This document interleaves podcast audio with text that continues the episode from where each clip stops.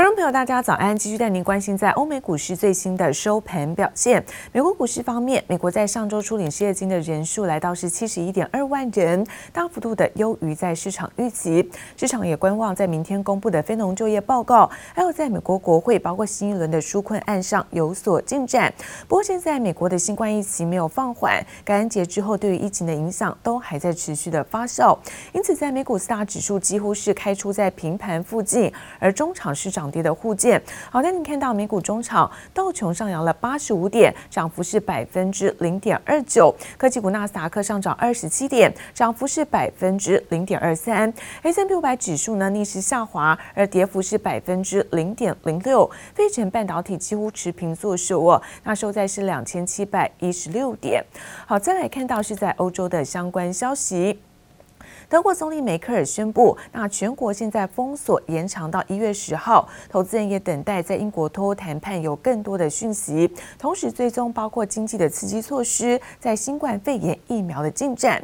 那我们看到，在欧股主要指数哦，最新是开低震荡走低，而中场德法股市全面的下挫，德国部分下跌是百分之零点四五，而法国的跌幅则在百分之零点六。We're potentially looking at you know another 150 to 200,000 people before we get into February. So this is really a, a significant time. 美国疾管局主任郑重警告，到了明年二月，美国新冠肺炎病故人数可能累计高达四十五万人。接下来几个月，恐怕是美国公卫史上最艰困的一段时期。We are at the precipice of 100,000 hospitalizations.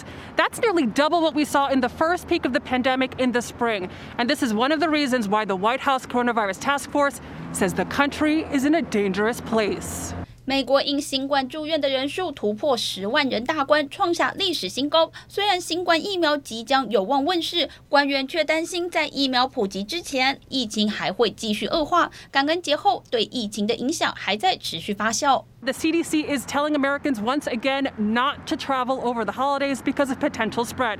They're still waiting to see what the impact will be from Thanksgiving gatherings. 疫情还没放缓，就业市场倒是稍微有反弹。美国上周初领失业金人数七十一点二万人，大幅优于市场预期。市场对于周五公布的非农就业报告和美国十一月失业率数据审慎乐观。A group of U.S. states is investigating Facebook over concerns it wields too much power.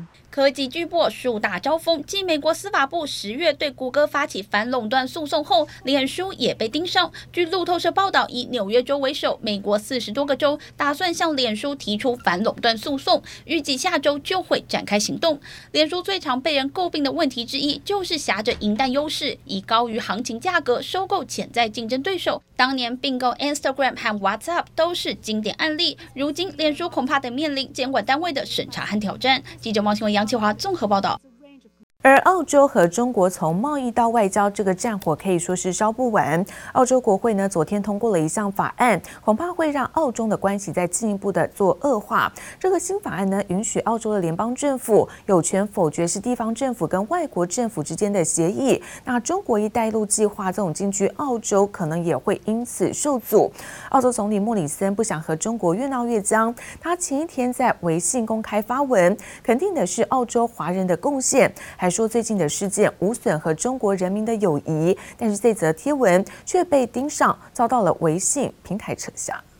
My message, which has made been made public not just on WeChat, it was a a message of thanks. An appreciation for the amazing contribution made by Australians of Chinese heritage to this country. 澳洲总理莫里森透过中国社群媒体微信账号公开发文，想让中澳紧张关系降温，没想到力不从心。这则看似态度友善的贴文被微信平台删除了。Chinese tech giant WeChat has deleted the Prime Minister's message, with the company claiming the post violates regulations and is misleading. Well, that decision, obviously, uh, to delete uh, uh, the Prime Minister's post is, is a matter for the, for the platform to explain. Well, um, it's unnecessary. 微信认为莫里森的贴文内容涉及煽动、误导或违反客观事实，社群平台上的争议还没平息，澳洲又拉出新战线。To all that of that opinion say aye. 澳洲国会周四通过一项法案，如果澳洲各省地方政府议会和机构与外国政府达成的协议对澳洲外交关系产生不良影响，或与澳洲外交政策不符，联邦政府有权否决，又被解读是冲着中国而来。Australia's policies and plans and the rules that we make for our own country are made here in Australia, according to our needs and and our interests, and we'll continue to do that.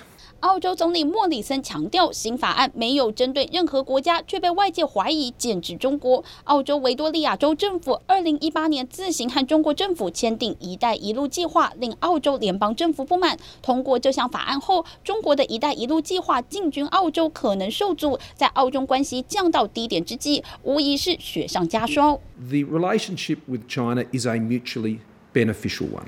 Is despite the events of recent months and weeks and Indeed, years, Australia remains committed to constructive and open and regular dialogue at leader and ministerial level to address the tensions that are clearly there in the relationship. 但莫里森仍喊话，澳中两国是互利关系，希望双方高层展开对话，化解紧张关系。记者王新文、吕家涵综合报道。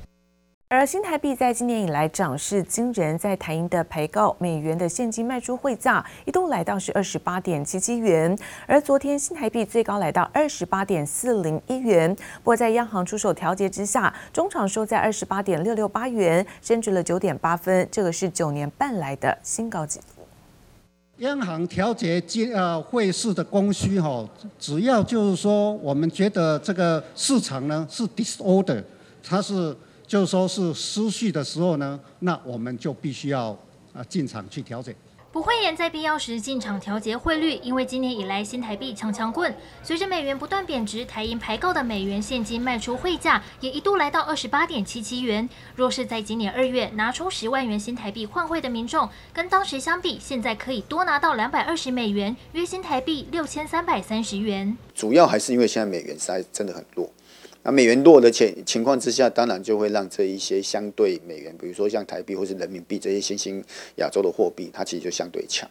哎，我觉得这个是整个。结构上，我觉得短期不会改变的。假设今天央行并没有去做干预的动作的话，我认为台币现在其实早就应该要到点到至少突破二十八点五。三号台币二十八点七七元开出后，央行突然在下午放手，让汇价升破彭淮南防线，最高来到二十八点四零一元，升幅高达三点六五角。即使尾盘进场调节，台币中场收在二十八点六六八元，升值九点八分，写下二零一一年五月五日来收盘价九年半新高。彭淮南防线。在盘中失守，也等于向市场宣告新台币进入下一个强势时代。接下来，他还是会看整个市场的力量有多大。如果假设今天资金还是源源不绝涌进来的话，也许他下一个台阶就不见得是二八点八，也许可能就是二八点七，或是二八点六。但至少在每个价位，它多少都会有一些 maybe 可能是像就这种主升或是稳定汇率的这样的一个动作出来。美元疲弱，创下两年半来新低，不止新台币升值强劲，周四韩元汇价更是来到一千零九十八韩元，回违两年半再次升破一千一百韩元的关键价位，也是本季以来升势最强的亚币。亚洲央行一旦陆续失守各自防线，也考验台湾央行组成态度。记者黄柔谢龙镇台北采访报道。而制造业龙头鸿海最新公告了，在十一月份的合并收来到是六千八百一十三点七五亿元，较上个月增加百分之十一点二四，也比去年同期增加百分之十三点零六。受惠于在新 iPhone 的需求畅旺，十一月营收打破了单月的新高纪录。本年度截至十一月份的累计营收来到新台币四兆六千四百二十二亿元，还是较去年同期减少是百分之三点二九，但是符合在法说会的。预期，而今年将会平稳的度过，年营收能够突破是五兆的关卡。而此外，红海也公布在四大类产品表现，不管是月增或年增的幅度，都是以在消费性电子产品居冠，表示手机的拉货动能依旧是相当强劲。而台股昨天呢，在联电反攻大涨百分之七之后，指数可以看到正式站上的是万四大关，而最高来到一万四千零四十九点。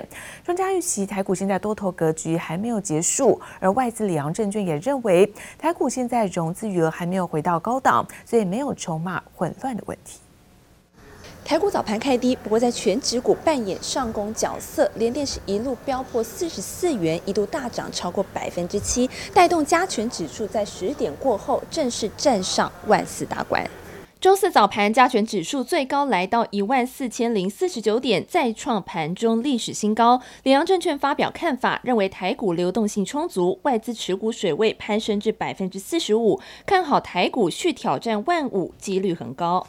如果美股没有大幅度的一个弹升，啊，外资回头加码的空间可能会比较小一点点。一方面是年底，今年获利非常的丰厚。也许在这边不急着做一个大量在一个做加码的动作。里昂证券也指出，台股维持多头，从融资余额已回升逼近至一千七百亿元，波段增加逾八成就可看出来。与二零一八年年中高点近两千亿元对照，现在的融资余额还不算太高，并没有筹码蓄乱的问题。目前以长线拥抱优质股，短线并重防御股作为布局策略。而除了里昂看好台股，也有外资点名个股调升投资评评级，高盛看好疫情后餐饮业将绝地大反攻，上调美食 KY 评级至买进。汇丰、瑞信与花旗则是看多生技股葡萄王，给予买进甚至优于大盘的评等，也激励葡萄王股价表现。而华南投顾董事长楚祥生也进一步分析万四高档的强势类股。嗯，生技股好久没有动了啊，也许它有机会稍微动一下，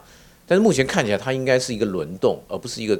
主升段的大格局的一个动作，真正还是要回头去看电子股，因为它影响整个大盘，影响人气。如果电子涨不起来，其他部分只是轮涨轮动，整个大盘的格局不够扎实。比如说台积电半导体的族群。啊，这些都是整个盘面上最重要的观察的部分。外资渐渐归队，内资也持续加持。尽管三号万四得而复失，但法人普遍认为台股持续攻高的态势不减，投资人可以好好期待。记者周田丽、陈玉志台北采访报道。而今年受到疫情影响，在远距医疗加速发展，而显示器成为在其中不可或缺的一环。友达总经理柯夫人和群创的总经理杨柱祥都表示，各国对于在医疗面板的需求大增，而询问度也变高，未来会持续整合在面板跟产业技术，打造智慧医疗国家队。那是不是今年就是可能在回馈员工上面，就是这边会吗？因为最近的股价好像真的还不错。谢谢谢谢大家。那我们想说，我们帮呃专业经理人帮股东创造权益。那创造完的权益就是要照顾员工。所以意思说，今年年终应该会还不错。我们努力，还有一个月。谈到最近红不让的股价，群创总经理杨柱祥笑得好开心，因为面板景气及报价回升，第四季股价涨幅已经超过百分之二十六，更大方表示会努力发给员工不错的奖金。群创除了面板，也布局医疗设备，旗下瑞声光电的 X-ray FPD，从关键零组件到整机都是国产，并且生产全球超过五成以上的数位 X 光关键 TFT 零组件。我们假如把这个生产的效能效率，呃，扩大化之后，再透过呃全呃不管是桃园的航空城、高雄港这种台湾的海运、空运的能呃运能，然后全世界投放，我觉得这个是我们这个阶段可以做出来效能效率比较高的点。疫情带动远距医疗加速发展，加上五 G 越来越成熟。友达展出三十二寸四 K 面板，搭配三 D 以及 Mini LED 技术，呈现立体医疗影像，在色彩的处理也更精致，让组织病灶精准呈现。目前已经完成全球医疗大厂的验证。友达总经理柯富仁表示，今年各国对于医疗面板的需求大增，询问度也变高，台湾则是最大供应国。台湾现在整个医疗面板，友达加群创加起来，至少占全球超过五成。台湾的医疗面板这么强，再加上台湾这么强的医疗产业，好，我们如果可以结合起来，另外我们也可以把这个方案以后变成是打包，变成是国家队的方式输出。同集团的佳士达则是聚焦智慧医疗，打造五 G 四 K 远距手术室，并攻入医疗影像市场，也建立智慧透析中心以及国内第一台自行开发中的洗肾机。疫情加速全球医疗产业数位转型，台湾面板厂有很大的优势，在医疗、资通讯、显示器三大产业的结合下，渴望让智慧医疗成为台湾下一个发展机会。记者刘志柔、邱文杰台北采访报道。